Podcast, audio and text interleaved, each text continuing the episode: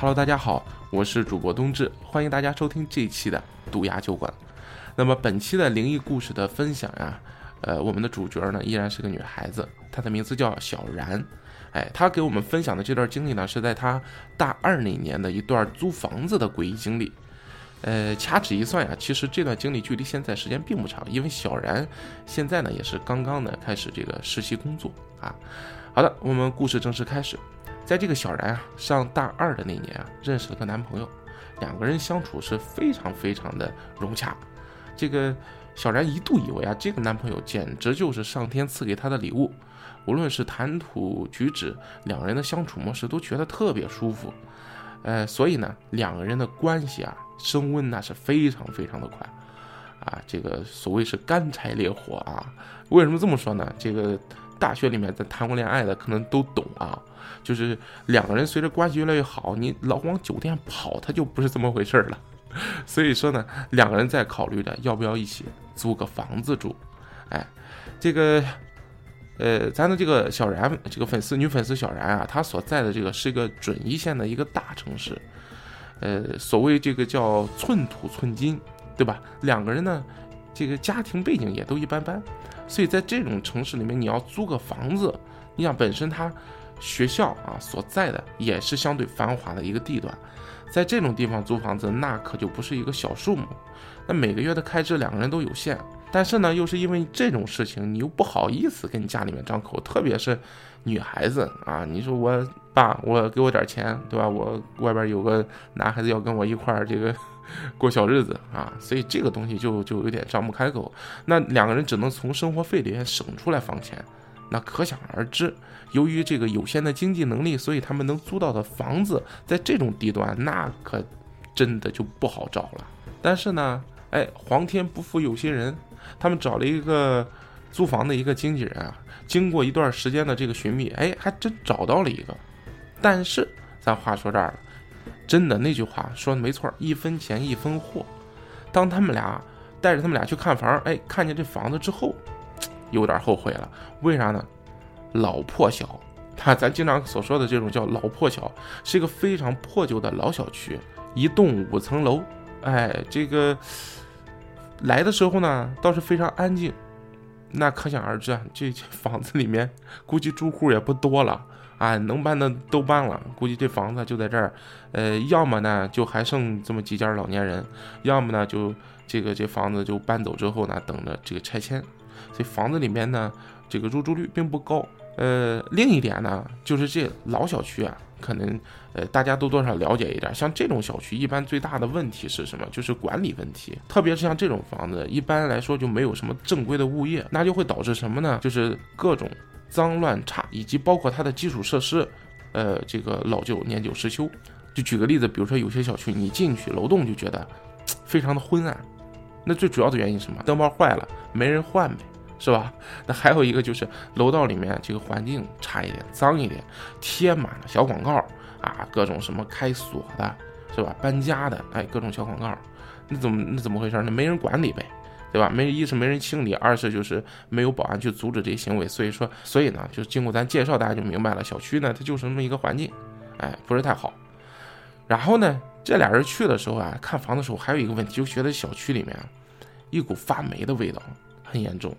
而且呢，租房子的这个经纪人啊，还算是比较实在吧，就是明着就说了，说这小区啊还有一个问题，可能现在大家看不到，但是呢，提前要说，为什么呢？就是怕你们以后找后账嘛，对吧？咱把话说到前面，这小区还有一个问题是什么呢？线路老化非常严重，经常动不动就会跳闸，啊，谁家电器可能用的功率高一点啊？哪哪的可能这线路里面有一些这个短路的一些风险啊，总之咱也不懂啊，咱不懂这个电路方面东西，就是总之就经常停电啊，这个是也提前说的。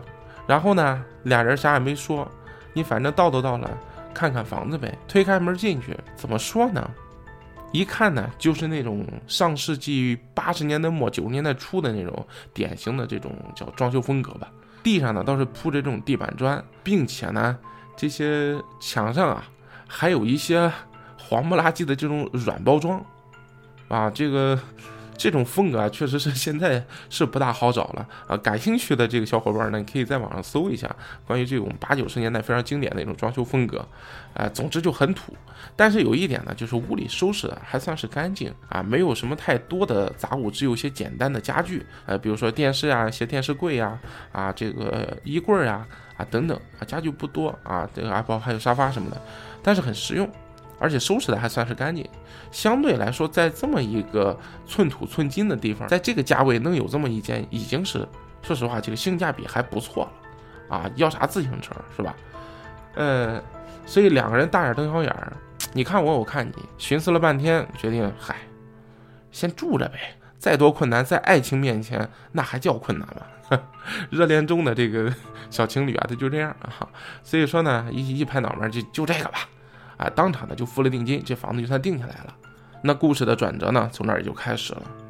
怎么回事呢？一开始两个人收拾房间呀，然后又是怎么去去稍微修缮修整啊，里面这都暂暂且不谈。搬进来开始入住的第一晚啊，因为前几天收拾嘛，并没有正式的入住啊，只是白天过来收拾收拾啊，搬搬东西啊啊，这个拾到拾到东西。真正开始入住的当天晚上，嘿。还真就赶巧了，怎么着呢？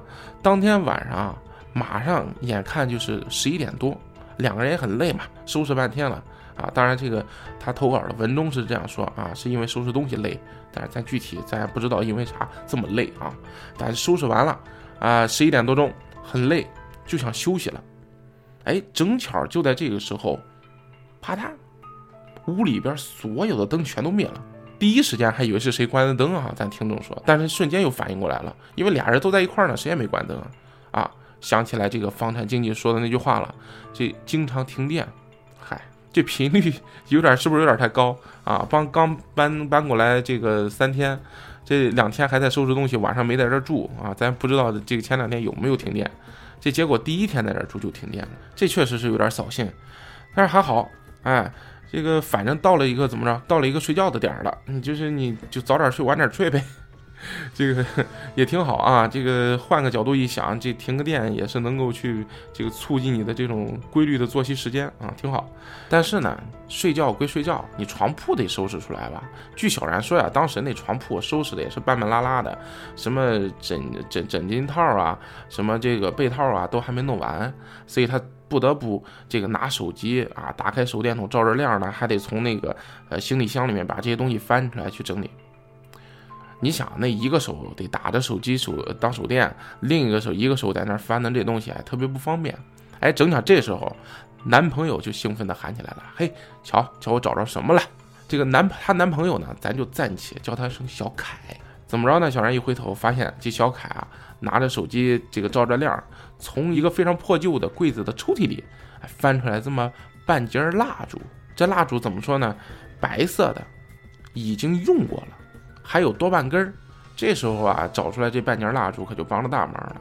这小凯呢，平时也抽烟，哎，兜里随时带着一个打火机，哎，咔嗒一声就把这蜡烛给点燃了。哎，你还别说，这光亮这么一照啊，顶半个电灯了，哎，勉强再干点活儿，收拾东西啥的，够用了。所以这个小小然自己还自己这个嘀咕呢，内心说这，哎，这抽屉里边还准备的挺妥当哈，还给你准备半截蜡烛。但是后来一想啊，这不很正常吗？租这个老屋子的上一个租户啊，其实待两天他就明白了，这个东西他不备不行啊，属于一个这个常备物品、必备品。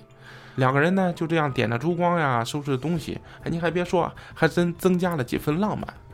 啊，就在小然收拾的时候啊，这小然呀跟那个小凯俩人有一句没一句的聊着，这小然就觉得这眼皮越来越重，也不知道是这摇曳的烛光容易让人催眠呀，还是说这确实是今天小然太累了。总之呢，小然是越聊越困，聊到后来具体啊，连小凯说啥都不知道了，只知道这眼皮很重啊。小凯这忙着拿着被子呀，两个人在那忙着这个往里边套被套，但是呢，就感觉这自己的手脚都不当家了，这眼皮困的呀，恨不能是一下扎到床上就睡，不想顾到了。就在这迷迷糊糊之中，忽然间，这小然的余光就觉得那里不对劲呀，怎么不对劲啊？这这好像。旁边是什么东西啊？白花花的。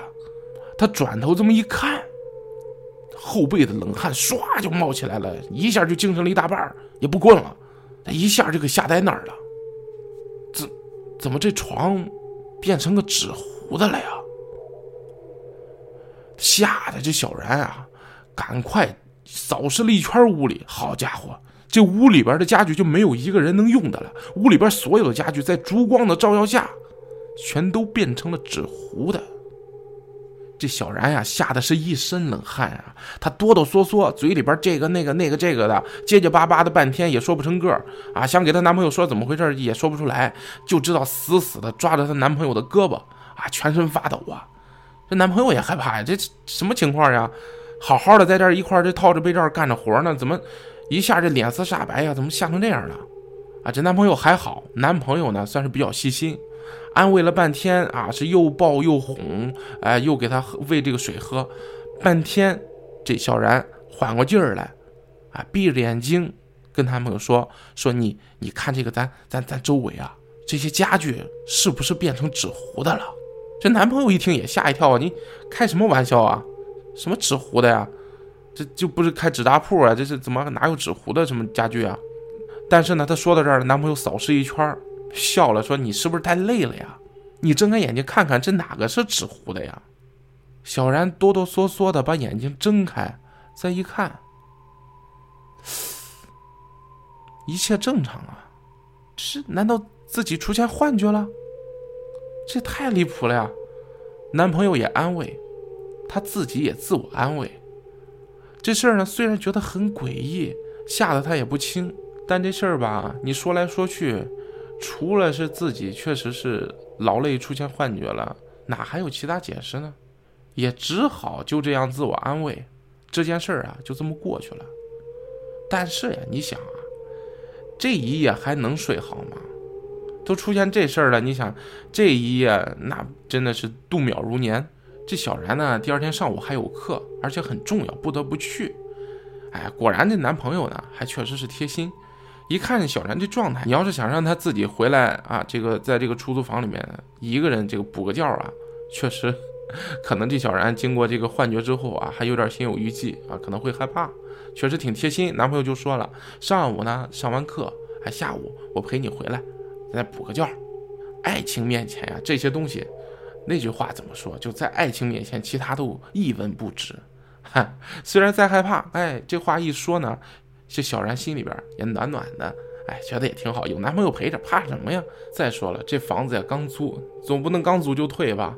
那剩下钱谁补给你啊？合同都签了，以后呢还得适应的时间长着呢。哎，他就自我安慰呗，那就是看花眼了呗。好嘞，咱们继续往后说。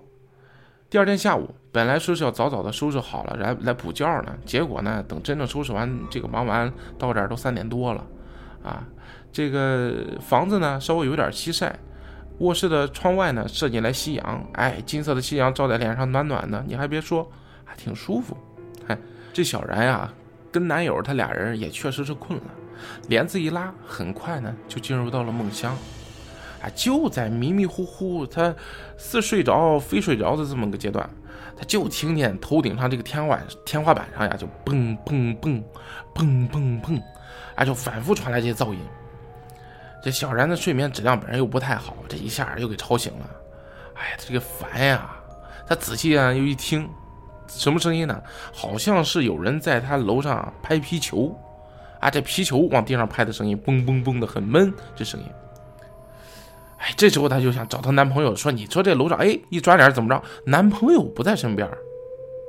哎，这奇怪了，这这是不是上卫生间了？上哪儿啊？啊！正在她一脸懵的时候，哎。发现手机上有一条未读的信息，是男朋友给她发的。怎么着呢？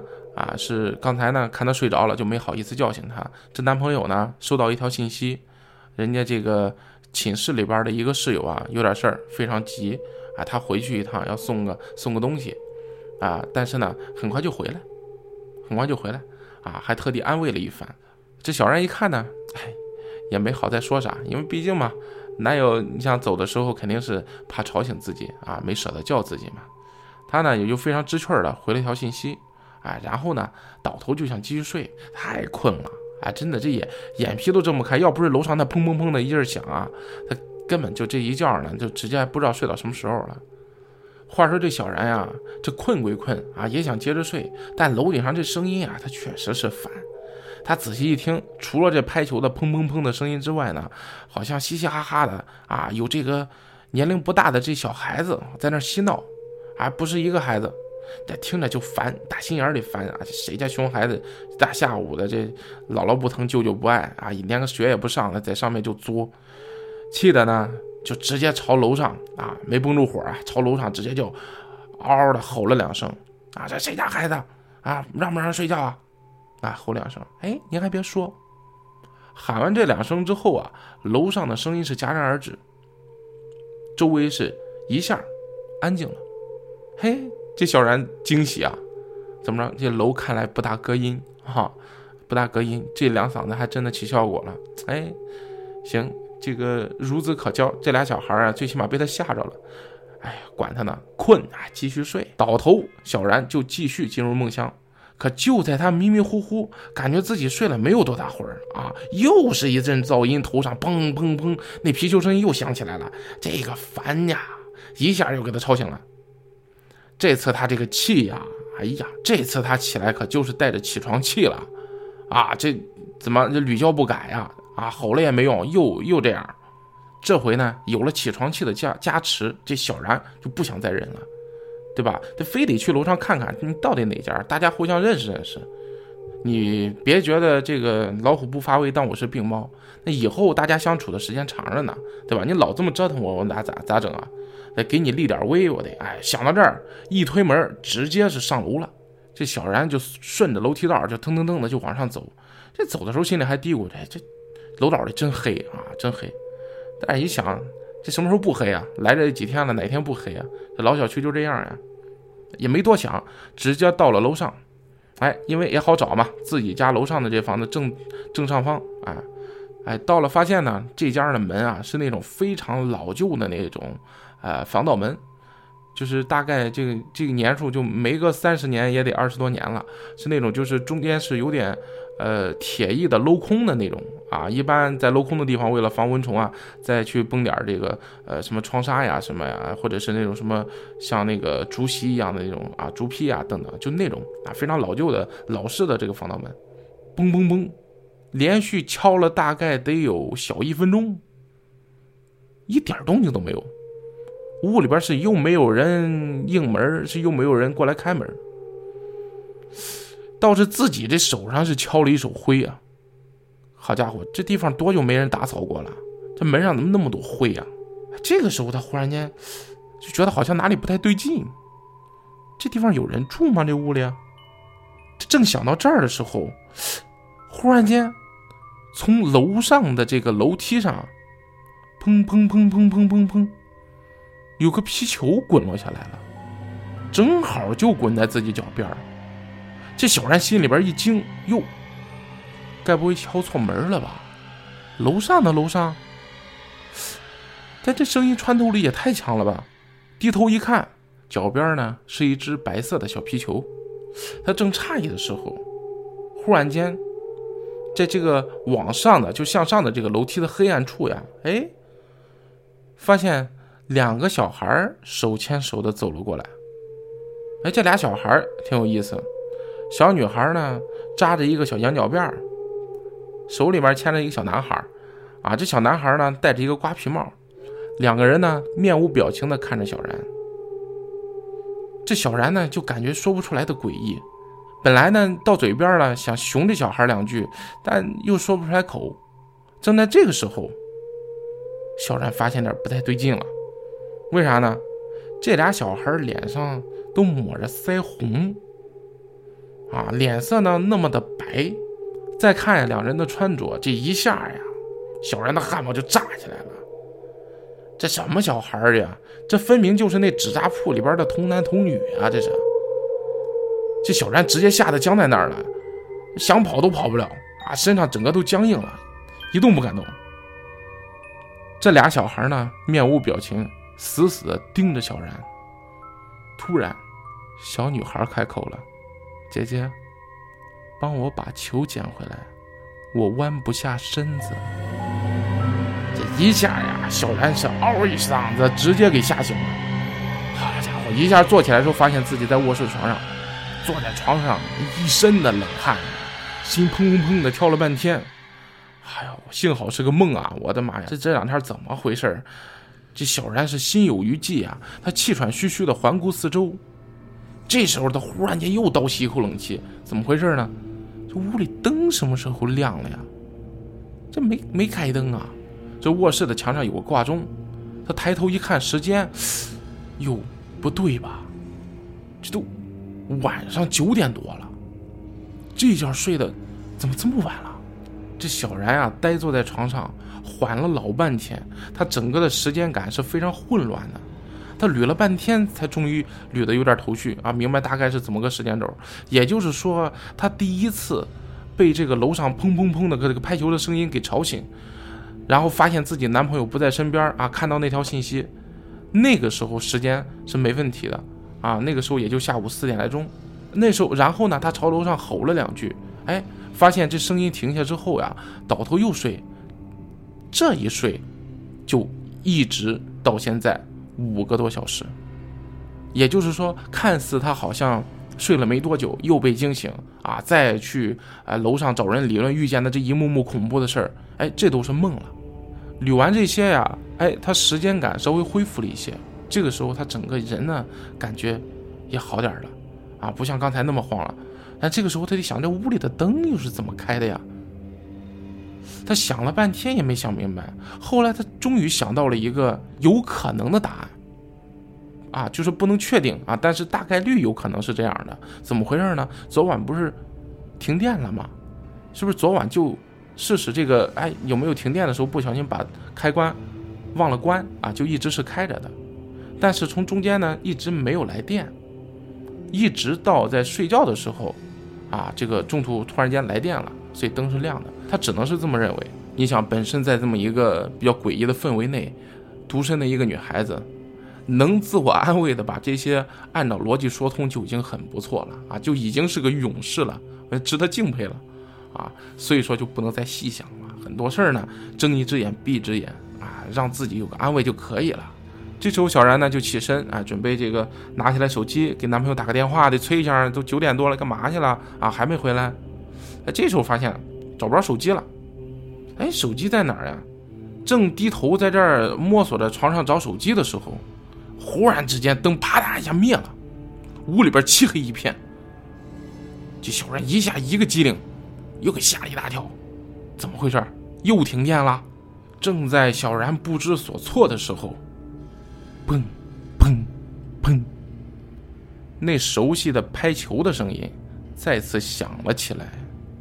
而这一次更让人毛骨悚然的是，小然确信这声音不是出现在头顶的天花板，而是在自己家的卫生间里。这时候的小然整个人吓得是抖如筛糠，眼角的眼泪都不自觉的开始流了下来。他哆哆嗦嗦的在床上摸索着，想找到手机，但却怎么也找不到自己的手机。随着那砰砰砰的拍球声。越来越响，好像离得越来越近。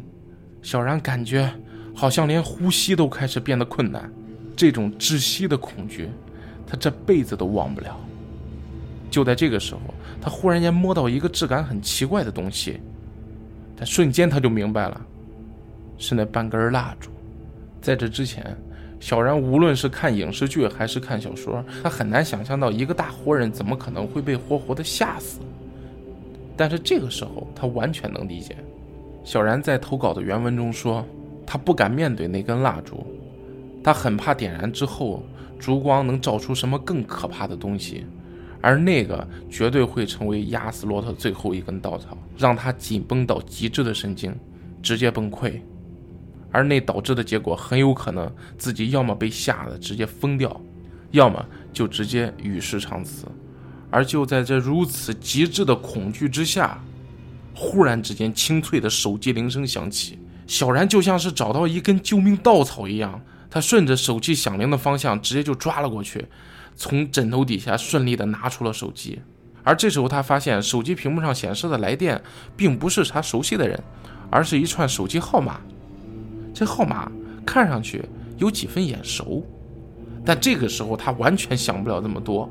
无论是谁，只要是能接通，只要是能听到有一个大活人的声音，那就是他的救命稻草。他毫不犹豫地直接滑动手机接听了电话，而随着小然一阵急促的“喂喂”。但对面并没有传出任何回应，而这个时候，小然忽然间反应过来，不对，那串那串电话号码。他再次低头看了过去，没错，那串号码正是自己的手机号码，自己打给了自己。小然脑子里面忽然觉得这一切都很没有逻辑，忽然间，小然好像明白了什么。他好像在做自我暗示一样，大声的喊出来：“不对，这还是梦。”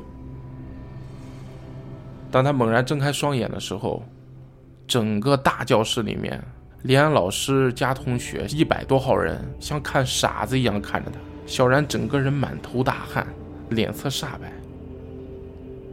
还好讲课的老师呢是个比较随和的老师，不咸不淡的还开了个玩笑，大家嘻嘻哈哈一笑。也没再计较他扰乱课堂秩序，而接下来小然足足用了剩下半节课的时间，才把他支离破碎的时间线又重新整理好。是的，现实真正的时间线是他目前还在上午上课，只是上午的十点四十几分，还不到十一点。也就是说，他后面的所有的那些看似是真相的，怎么回到了那个出租屋，怎么跟男朋友睡下了，怎么又起来发现男朋友不在，被那些奇怪的皮球的拍皮球的声音给吵醒，那一系列巴拉巴拉发生的恐怖诡异的事情全都是梦。他连教室都没出去过。小然冷静了很久，他觉得自己出问题了。从小到大，自己的精神从来就没有这么混乱过。当时的小然整个人都快崩溃了，他非常的害怕，也非常焦虑，他害怕自己下次睡觉再醒过来，可能就彻底丧失了这些时间感，甚至不知道哪个是真哪个是假。说白了，小然真的很怕下次醒来，真的就变成了大家口中的疯子了。他沉默了半天，然后呢，拿出手机来，给自己约了一个下午的专家号，他要正儿八经的找医生去查一查了。看自己到底是出了什么问题。然而呢，故事的转折就在他下课之后忽然间出现了。刚下课，小然的一位室友啊，就他们同宿舍的一个室友，慌里慌张的过来找小然。啊，这人还没站稳，直接就开口就出事儿了，出事儿了。这小然呀，本身心里就乱啊，被他这么一说，更是一脸懵了啊。那到底咋回事呢？哎，咱这儿呢得多说两句。这个姑娘啊，她是小然的室友，咱刚才说了。那还有另一个身份，她是呃小然的这个男朋友小凯啊，还跟他是一个系的同学。哎，因为小然跟小凯他们俩不在一个呃学院，他们不是一个专业的啊。这次呢，他过来跑过来找小然呢，就想跟小然说关于小凯的事儿。哎，所谓出事儿了，谁出事儿了呢？小凯出事儿了。啊，咱简短截说，到底是怎么回事呢？哎。原来是就在刚刚，小然的她的男朋友小凯在上课的时候被穿制服的叔叔们给带走了，啊，穿制服的叔叔们啊，大家明白了啊，是什么职业？然后这个时候同学们才恍然大悟，哦，这小然的男朋友小凯就是前几天被闹得沸沸扬扬的，在图书馆往其他的女生杯子里面放那奇怪药粉的那个人，哎。给人家女给人女孩下药啊，就是他。其实啊，咱的故事讲到这儿，很多聪明的小耳朵也大概能猜个差不多啊，到底是怎么回事了。总之呢，就是下午的时候，哎，小然本来要去去医院，本来要去医院的，结果医院没去成，反而人生第一次进了派出所。虽然呢，小然还是很懵，但是呢，我们这个警察叔叔非常负责啊，给这个小然还专门做了这个抽血啊检查，因为呢要做一些司法检测啊。呃，总之吧，我们这个长话短说吧。总之呢，就是叔叔们的办事效率非常的快啊。这件事儿呢，其实没过几天就水落石出了。小然呢，血液样本里面，哎，结果检测出了一些安定，还有一些这个致幻类药物的成分。啊，更细思极恐的是，小然才是整个事件最大的受害者。她这个男朋友啊，在一些非法渠道啊购买了一些，呃，据说是啊有着什么能催情的这种作用的这个非法药品啊。当然，他的目的那就大家哈都明白了啊，反正是从事一些呃这个想从事一些非法目的。但是呢，她这个男朋友呃虽然很禽兽，但是呢确实是一个非常谨慎的禽兽。他为了能够去精准的把握这个药剂的用药量。啊，别出了事儿，对吧？他本来是想涂色的，结果要出人命就不好了啊！他非常谨慎，那怎么办呢？他得找一个小白鼠吧，他得找一个实验对象吧。哎，这样他的女朋友，也就是我们的主角小然，在完全不知情的情况下，被他当成了实验品，不断的去尝试啊，哪样的药剂能让他产生一些幻觉呀？啊，哪些能让他直接睡睡眠啊，直接睡过去啊，没有知觉呀？哪些能怎么怎么？总之。小然在短时间内摄入了大量的这种药物，呃，具体有没有一些不可逆的后遗症，这个不好说。但是据说是还是比较乐观的，大部分的这些药物成分都能够通过啊生理的代谢，最终呢能够代谢出体外，啊。但是呢，我觉得有一点，就是小然在经历了这些事情之后，有些心理上的创伤是肯定没法完全痊愈了，这辈子都是一个永远不能碰的伤疤了。所以呢，话说到这儿，我们的主角小然呢，为什么最近精神出了问题，总是能看到那些诡异恐怖的幻觉，并且总是会头疼犯困，这一切都有了解释。好的，那么最后呢，冬至呢要多说两句，呃，说什么呢？还是要劝大家，特别是女孩子呀，交友需谨慎。冬至呢，曾经在一个比较权威的心理学的资料上看到过一个心理学专家说过这样一段话，冬至觉得非常受用啊。今天呢，把它送给女孩子们。这句话呢，其实是针对女孩子说的，说如果你忽然间有一天发现一个男生，无论是他的谈吐举止、聊天相处都完美的无可挑剔啊，完全符合你对男生的幻想，大概率的情况是，这并不能代表你们俩有多般配啊，这个有多合拍儿。更大的可能性是什么呢？是对方的情商、智商对你造成了降维打击。大概率情况下是，他能和你聊得很来，他也能和别人聊得很来，因为他的情商和智商总是在迎合他想去迎合的人。好的，那么最后呢，冬至呢还是要祝所有的女粉丝宝宝们 都能够去火眼金睛、慧眼识珠，找到那位真正属于你的白马王子。好嘞，那么今天的故事呢就到这儿了，感谢您的收听，这里是冬至。如果你有一些经历和故事要分享的话，那么欢迎给我们投稿。那我们投稿的电子邮箱的地址是二五幺三六三八七五 @QQ.com。冬至再次感谢您的收听，这里是杜亚酒馆，我们下期再见。